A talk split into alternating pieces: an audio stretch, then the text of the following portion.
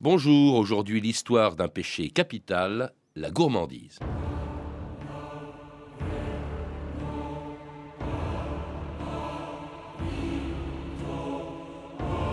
De toutes les passions qu'on rencontre en ce monde, la seule respectable me semble être la gourmandise. Guy de Maupassant. «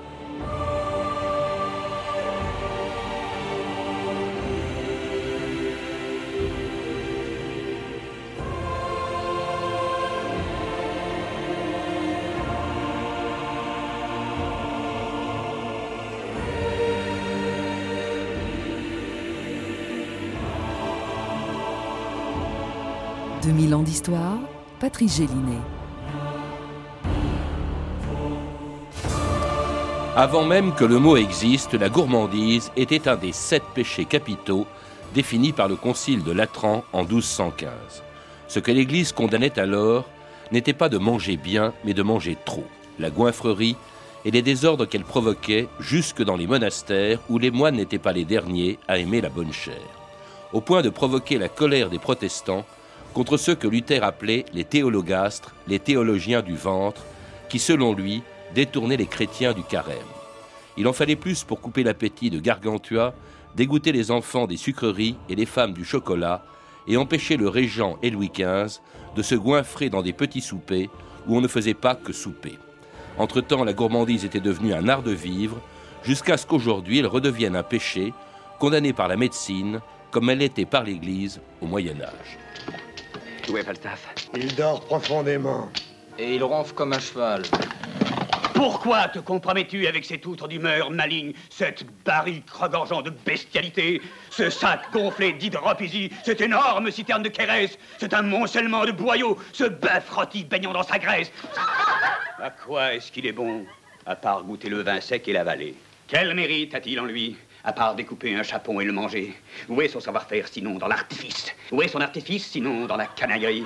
Où est sa canaillerie? Dans tout. Sa vertu Dans rien. Je voudrais que votre grâce m'explique de qui parle votre De grâce. cet infâme et abominable subordonneur de la jeunesse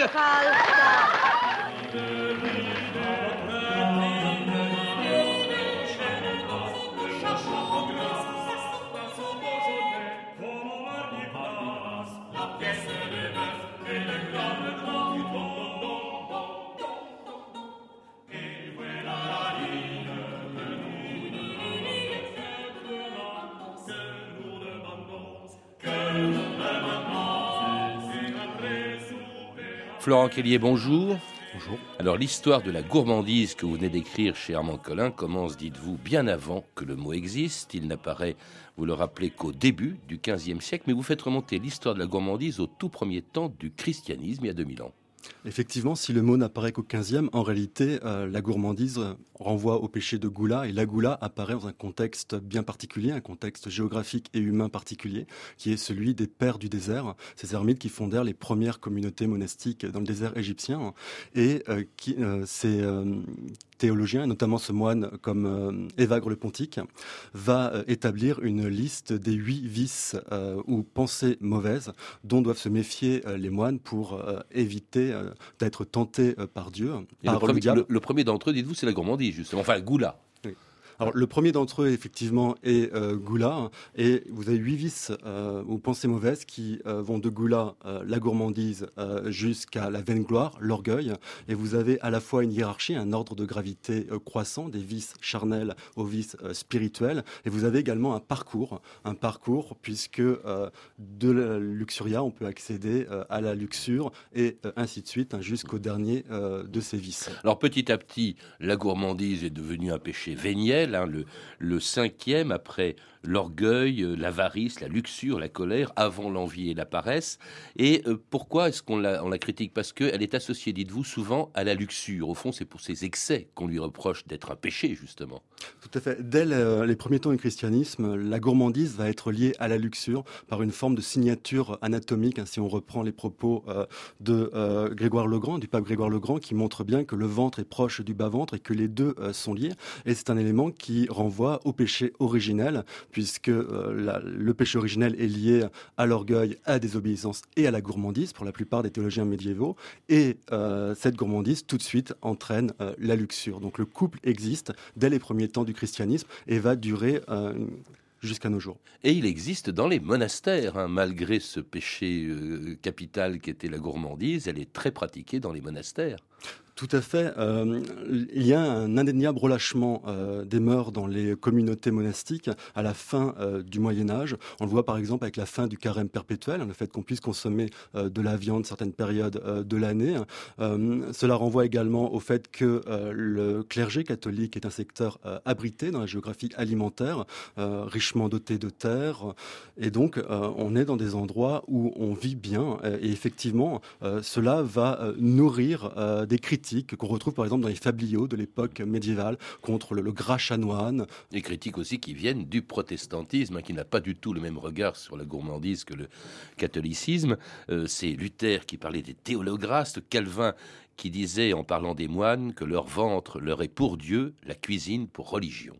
Oui, effectivement, pour euh, les euh, protestants, le thème de, la cuisine va permettre de critiquer l'Église catholique à la fois dans ce relâchement des mœurs et euh, cette bonne chair qui existe jusqu'à la curie romaine, mais également c'est une façon de critiquer la cuisine pontificale et tout ce qui renvoie à la vente d'indulgences et autres malversations, vente de sacrements. Et ça permet également de présenter l'Église catholique comme étant un, loup contre les brebis hein, de ces pasteurs qui ne se comportent pas comme un bon pasteur, mais qui au contraire vont essayer de s'enrichir euh, au détriment des fidèles. Et ce sera un thème très fort euh, de euh, la polémique protestante. Et c'est là au moment où l'Europe découvre un nouveau produit venu d'Amérique. Vous allez me goûter ça.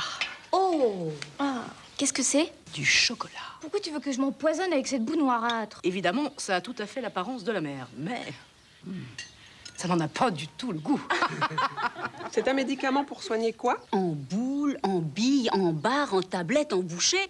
Mon médecin me l'a vivement conseillé. Il éveille les sens. ah, que ce chocolat foisonne, il laisse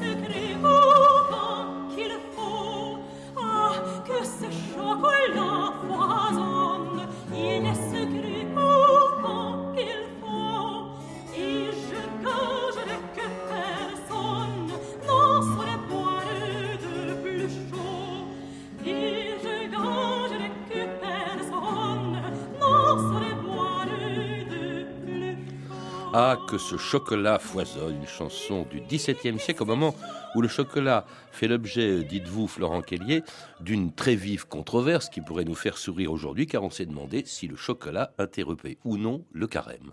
Oui, c'est une controverse très intéressante pour comprendre la nature des aliments et le rapport de l'Église catholique au plaisir de, la bonne chair. Car le, chocolat, la question est de savoir est-ce que le chocolat est une boisson ou pas, et est-ce que cette boisson est trop nourrissante et, chauffante, et est-ce qu'elle pourrait rompre le, jeûne? Et la question est d'autant plus euh, importante dans le monde catholique que euh, le chocolat était largement consommé euh, à l'intérieur des communautés ecclésiastiques. C'est d'ailleurs une communauté ecclésiastique du Mexique hein, qui a eu l'idée de sucrer le chocolat et de le transformer en boisson. Et la question concerne essentiellement l'Espagne. Euh, elle est également commentée en Italie et en France. Et euh, les théologiens se euh, partagent pour savoir si oui ou non le chocolat est une boisson ou uniquement un aliment. Et en plus, le chocolat a une, réputation liée à la luxure également, car c'est une boisson qui est considérée comme aphrodisiaque. Un véritable fantasme sur cette boisson dès les premiers temps. on, on, évoque le dernier empereur aztèque qui consommait ce chocolat avant de d'honorer euh, ces femmes. Donc il y a en plus derrière toute une connotation euh, sexuelle. Et euh, les théologiens, en réalité, vont trancher pour une consommation du chocolat les jours d'abstinence, de, pénitence, en soulignant le fait que ce n'est qu'une boisson, euh, en s'appuyant notamment sur euh, Thomas d'Aquin, théologien du XIIIe siècle qui avait reconnu que la boisson ne rompait pas le jeûne, et en développant l'idée que si l'intention n'est pas de se faire plaisir en buvant du chocolat, dans ce cas-là, c'est pas un péché puisque l'intention est essentielle dans la définition du péché. L'Église, vous le rappelez d'ailleurs, est beaucoup plus tolérante. Elle va assouplir les rigueurs du carême. C'était Grimaud de la Reynière qui, beaucoup plus tard, a écrit c'est ceci que je lis dans votre livre de tous les péchés capitaux que l'homme peut commettre, le cinquième, c'est-à-dire la gourmandise, est celui qui paraît changer le plus légèrement sa conscience et lui donner le moindre remords. De toutes les espèces d'intempérance, c'est celle dont l'Église accorde le plus aisément l'absolution, parce que c'est celle qu'elle se permet pour son propre compte. Hein. On revient à ces moines qui effectivement euh, aimaient bien la bonne chair, euh, et d'ailleurs la boisson aussi, euh, et d'une église qui est assez divisée. Il y a quand même aussi, vous le citez,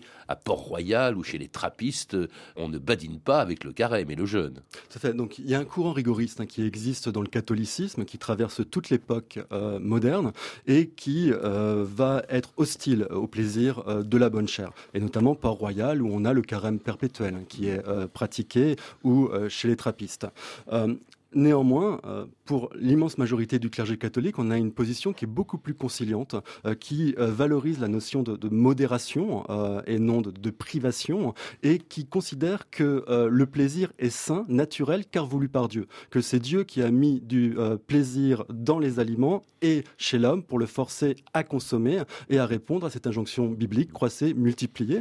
Et donc, à partir du moment où on euh, prend du plaisir voulu par Dieu, cela n'est pas euh, un péché, à partir du moment où on respecte euh, la modération. C'est-à-dire qu'il ne faut pas prendre trop de plaisir, il ne faut pas manger trop, et c'est à l'ecclésiastique, au confesseur, de nuancer la notion de trop en fonction du rang social, du... De ceux qui... Oui, enfin des gourmands, parce que en fait, vous le rappelez, Florent Kellier, la gourmandise, c'est avant tout social. Dis-moi au fond ce que tu manges et je te dirai qui tu es. Vous avez la liste des produits que l'on consomme selon que l'on est pauvre ou riche, euh, selon qu'on est puissant ou misérable. Alors, vous, vous les citez, les légumes grossiers et populaires tels que les raves, les pois chiches, les légumes secs, aliments de gueux et de mortification alimentaire, ne sont bons qu'à caler les estomacs des paysans.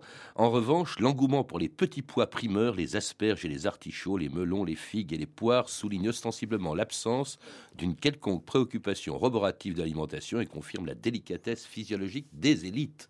Hein, c'est vrai que euh, n'est pas gourmand qui veut. Tout à fait. La gourmandise, c'est une question euh, d'identité euh, sociale pendant une grande partie de l'histoire. Et pour paraphraser Lévi-Strauss, on peut dire que une gourmandise bonne à manger est une gourmandise bonne à penser. Donc les élites doivent consommer des chairs délicates afin de montrer qu'elles n'ont pas une préoccupation roborative de l'alimentation, alors que la paysannerie, elle, au contraire, veut se rassasier, d'où des gourmandises beaucoup plus grossières. Et il faut vraiment adapter ses gourmandises à son rang dans la société d'Ancien Régime. C'est ainsi, voilà ce qu'on mangeait à la table de Louis XIV. Sa Majesté vient de commencer le huitième couvert. Dressez le poulet. Et les petits pois Les petits pois. Le verdurier. Avez-vous pensé aux laitues? Allez, allez, allez, allez. Le cochon de lait. Très bien. Un peu plus de sauce. La garniture un peu plus généreuse. La pâte à crêpes est-elle bien reposée? Vous préparez 12 crêpes à la confiture, 24 au chocolat, 24 à la vanille. La musique du roi.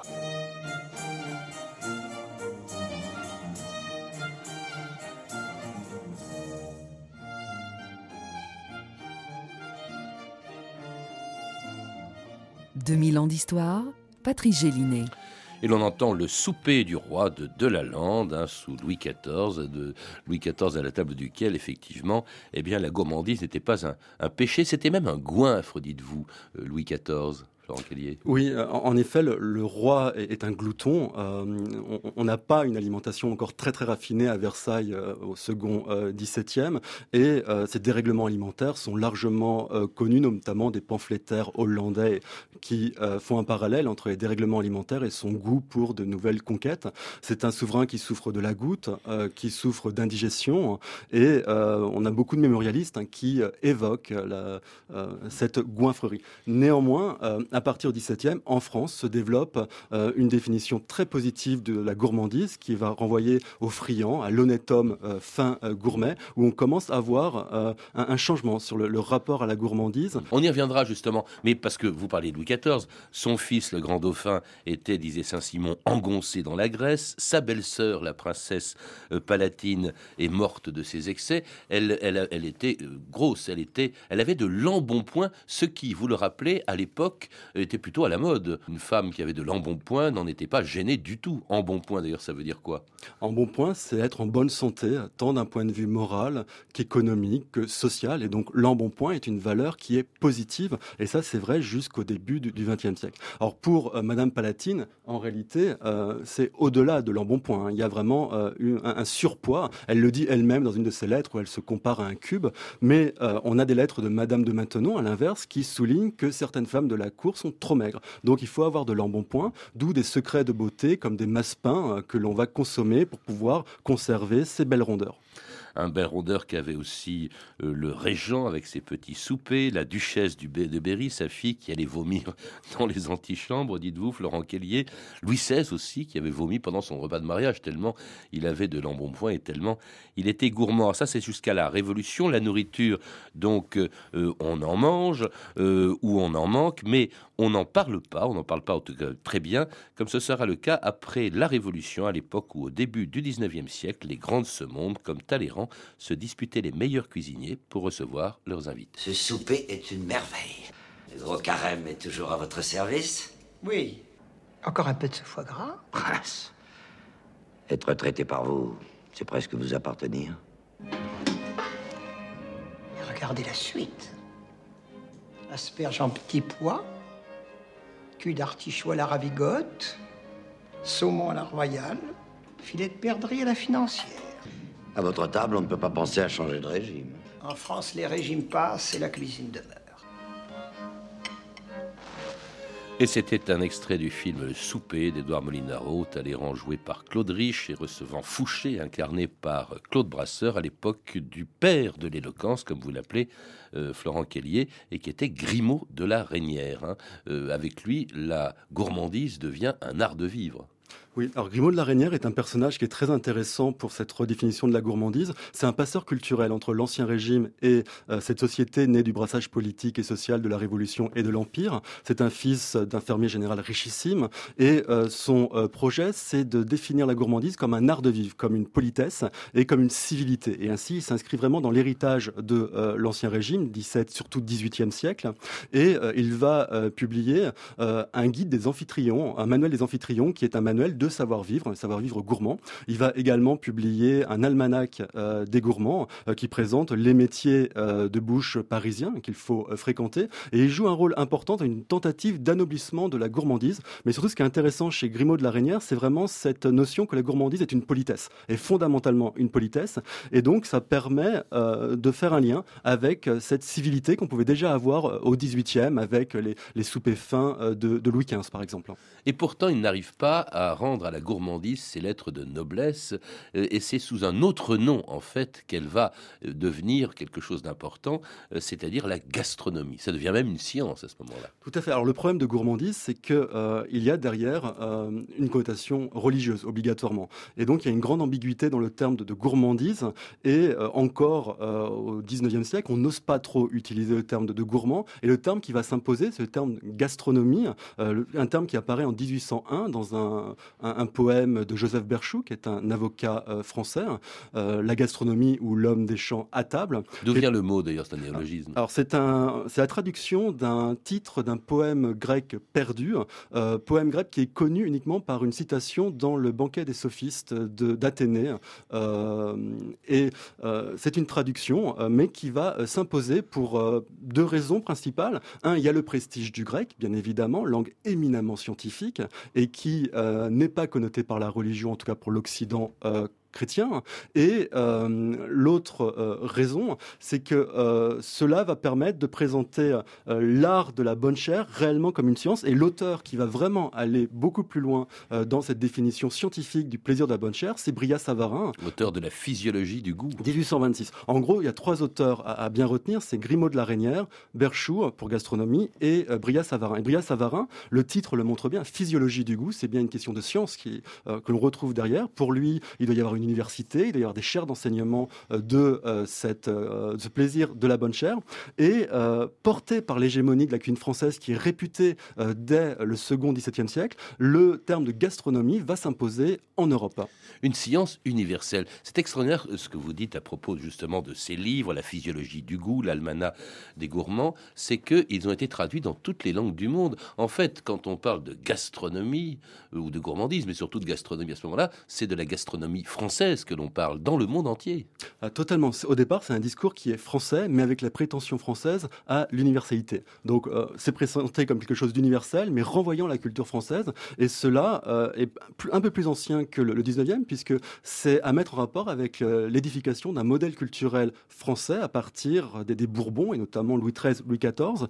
Et on a une cuisine hein, qui est réputée à l'étranger comme étant une très très grande cuisine euh, dès la fin du XVIIe et il va y avoir une hégémonie de cette cuisine française jusqu'au début du XXe siècle et gastronomie va en profiter.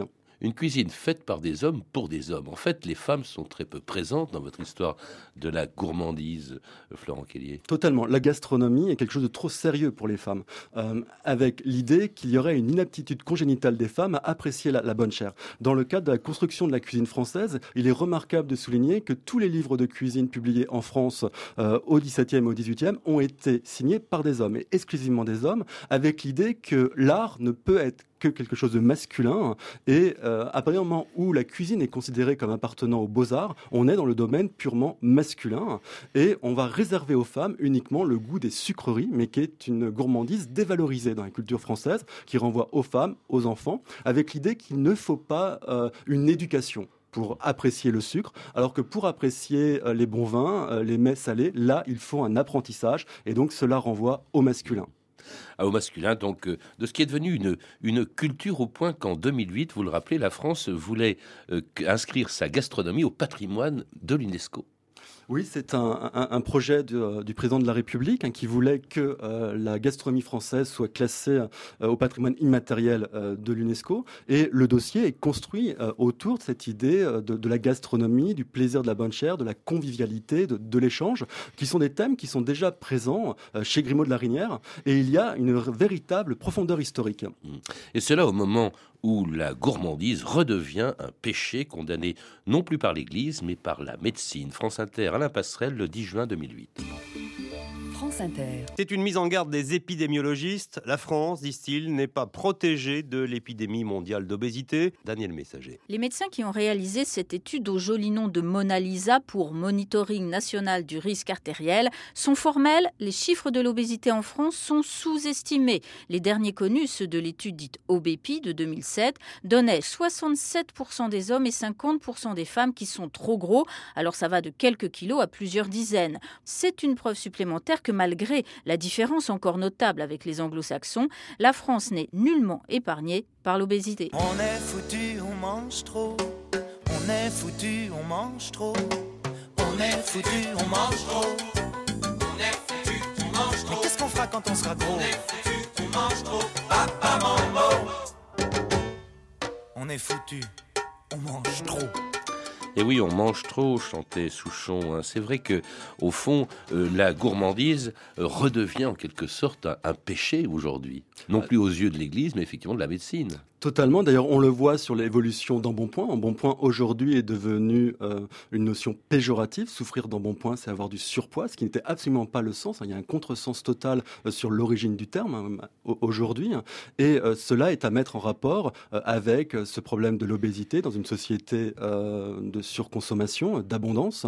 C'est à mettre en rapport également avec une société qui va valoriser la, minceur, le, le, ventre plat, avec de nouveaux canons de beauté qui s'imposent progressivement et qui euh, va euh, progressivement euh, condamner le, gras. En gros, on est passé d'une société qui était lipophile et qui voulait consommer du, gras. Hein. Les rêves de bonne chair au Moyen Âge, époque moderne, c'est vraiment le rêve de la graisse, du gras, à une société lipophobe qui ne veut plus du, gras. On le voit également avec le sucre. Hein. le sucre qui, jusqu'au début du XXe, est présenté comme un aliment nourrissant et qui va être condamné au cours du XXe siècle. Et ce qui est remarquable, c'est que dans cette condamnation de l'embonpoint et de certains aliments, se pose la question de la place du plaisir. Est-ce que le plaisir alimentaire peut entrer ou pas euh, dans euh, ce euh, discours visant à mieux contrôler l'évolution de, son corps? Et là, on voit bien l'opposition entre deux Europes. une Europe du Nord, de culture protestante, qui va développer tout ce qui tourne autour des alicaments, qui va plutôt penser la nourriture en termes de nutrition et qui, elle, va aller très très loin dans les aliments sans, les aliments light, hein, sans sel, sans sucre, etc. Et au contraire, une Europe du Sud qui, elle, est plutôt gêné par ce discours-là et qui veut essayer de faire une place au plaisir. Et euh, le défi hein, dans ces programmes de santé publique, me semble-t-il, c'est comment concilier à la fois le plaisir de l'alimentation et euh, un contrôle de l'évolution euh, de son poids. Mais ce qu'elle condamne, c'est pas la gourmandise, c'est pas le plaisir. Elle condamne les junk food, les snacks, les sodas, les fast-food, une façon de manger, pas tellement le goût que l'on peut avoir pour certains, pour certains aliments. Puis il y a aussi cette, cette différence que vous faites remarquer par rapport au passé, Florent c'est que euh, l'obésité et l'embonpoint ne sont plus des signes de bonne santé, comme c'était le cas autrefois et réservé aux riches, mais de mauvaise santé et de pauvreté. La gourmandise, dites-vous, demeure un péché de classe, mais inversé par rapport au Moyen Âge. Oui, totalement. Euh, au Moyen Âge, dans ces sociétés de pénurie, euh, ce sont les, riches qui peuvent réellement avoir un embonpoint. Et on voit très bien sur les fresques des églises italiennes, par exemple, du 14e, 15e siècle, que les pêcheurs sont représentés comme appartenant à des classes sociales euh, privilégiées, euh, ecclésiastiques, des, euh, des nobles.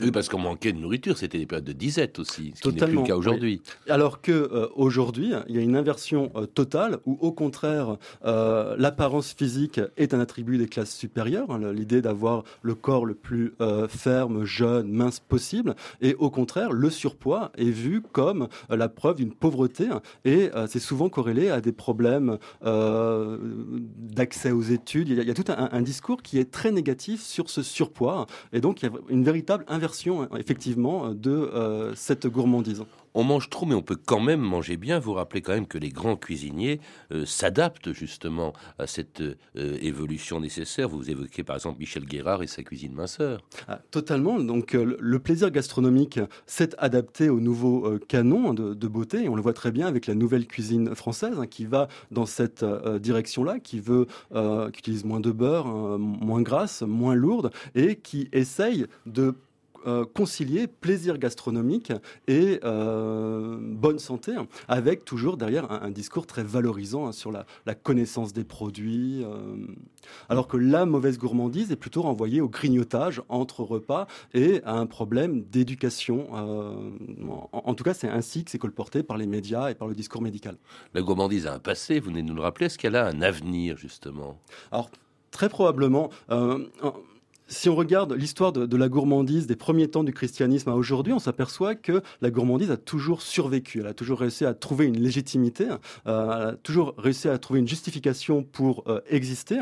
Et il est très probable que dans les années à venir, c'est la notion de patrimoine qui va permettre à la gourmandise de se maintenir, car euh, derrière la, notion de patrimoine, il y a cette possibilité d'apprécier les terroirs, les, les savoir-faire, et donc de valoriser ou de survaloriser cette notion de gourmandise. Et d'ailleurs, les régions où on a le plus d'AOC, ce sont les régions du Sud, ces régions euh, catholiques du Sud euh, de l'Europe, qui ont développé une vraie culture de la table. Et, je pense que c'est par euh, cette notion noble du patrimoine que la gourmandise a encore de beaux jours devant elle. Merci Florent Kellier. Je rappelle que vous êtes l'auteur de Gourmandise, Histoire d'un péché capital, un livre qui vient de paraître aux éditions Armand Collin.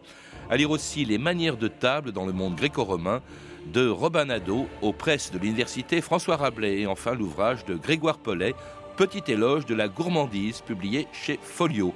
Vous avez pu entendre des extraits des films suivants Le Libertin de Gabriel Agion, en DVD chez Pathé, Falstaff d'Orson Welles, édité par Studio Canal, La prise du pouvoir par Louis XIV de Roberto Rossellini, disponible en DVD chez MK2. Toutes ces références sont disponibles par téléphone au 3230, 34 centimes la minute ou sur le site franceinter.com. C'était 2000 ans d'histoire. À la technique Mathias Alléon, documentation et archivina Camille Pouc-Jalagui et Frédéric Martin et Franck Olivard. Une émission de Patrice Gélinet réalisée par Jacques Sigal. Demain, dans 2000 ans d'histoire, Cromwell.